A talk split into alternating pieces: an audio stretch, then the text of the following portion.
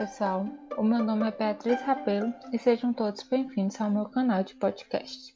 Nesta semana, nós iremos falar sobre o sistema de liberação de fármacos. A produção de novos fármacos para a terapêutica é um processo extremamente oneroso.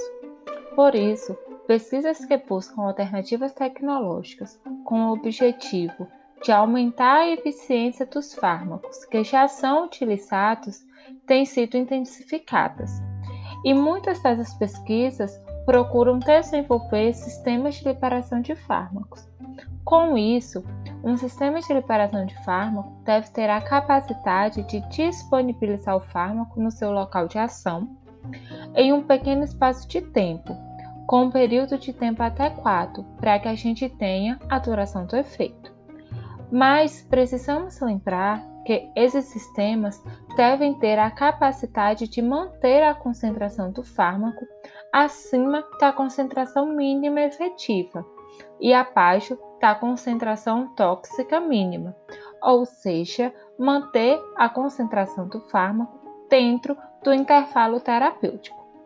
Esses sistemas começaram a ganhar destaque nos últimos anos devido à sua capacidade de manter os níveis sanguíneos dos fármacos, promover a diminuição dos seus efeitos colaterais por, por evitar os picos dos fármacos, ou seja, manter os fármacos dentro da sua faixa terapêutica e melhorar a aceitabilidade do paciente ao tratamento farmacológico.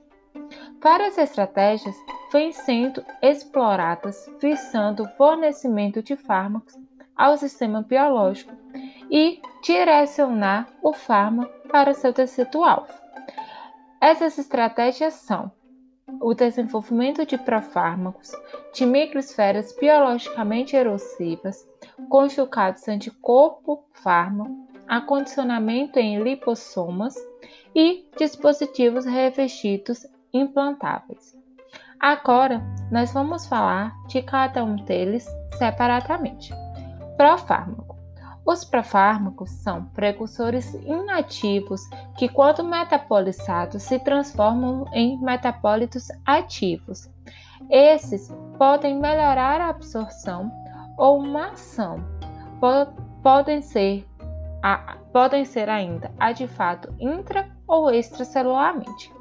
As microesferas biologicamente erosivas são microesferas construídas por polímeros que podem ser projetadas para aderir ao epitélio da mucosa do trato digestivo.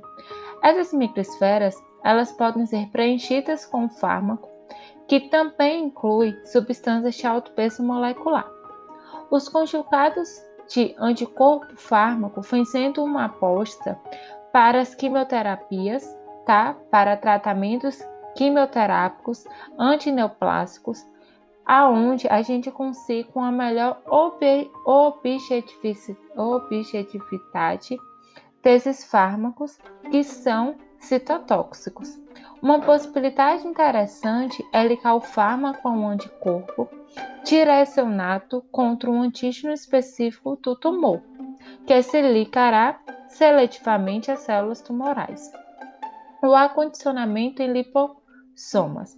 Os lipossomas nada mais é do que vesículas produzidas por sonicação de uma suspensão aquosa de fosfolipídios.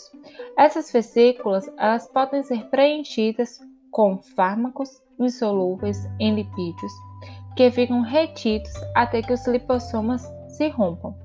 Esses lipossomas eles são captados pelas células reticuloendotelial, especialmente no fígado, eles também, eles também se encontram nos tumores malignos, havendo a possibilidade de se conseguir, deste modo, a distribuição seletiva dos fármacos.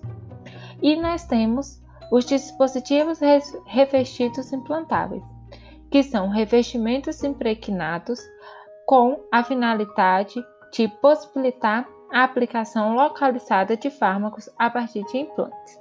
Muito obrigada por escutar esse podcast e até a próxima semana.